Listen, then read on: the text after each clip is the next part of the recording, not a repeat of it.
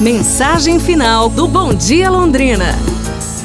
O que realmente importa em sua vida? Diz a lenda que uma mulher muito pobre, com uma criança nos braços, passando em frente a uma caverna, ouviu uma voz misteriosa que lhe dizia: Entre e pegue tudo o que você quiser, mas quando você sair, a porta da caverna fechará para sempre. Então aproveite a oportunidade e não esqueça o que é importante. A mulher entrou na caverna e encontrou muitas, muitas coisas. Ela estava fascinada, maravilhada por ouro, joias. Ela colocou a criança no chão e começou a guardar ansiosamente tudo o que ela podia. Colocou tudo no seu avental, nos bolsos. A misteriosa voz falou novamente: Você tem mais alguns minutos, aproveite.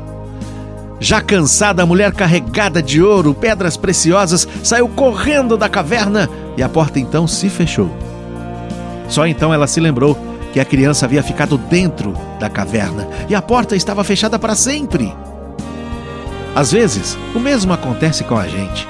Temos cerca de 80 anos para viver neste mundo e uma voz sempre adverte: não se esqueça o que é importante. E o principal é o espiritual, oração, amor, família, amigos, a vida. Mas o lucro, a riqueza e os prazeres materiais nos fascinam tanto que é fácil deixar do lado de fora o que é importante.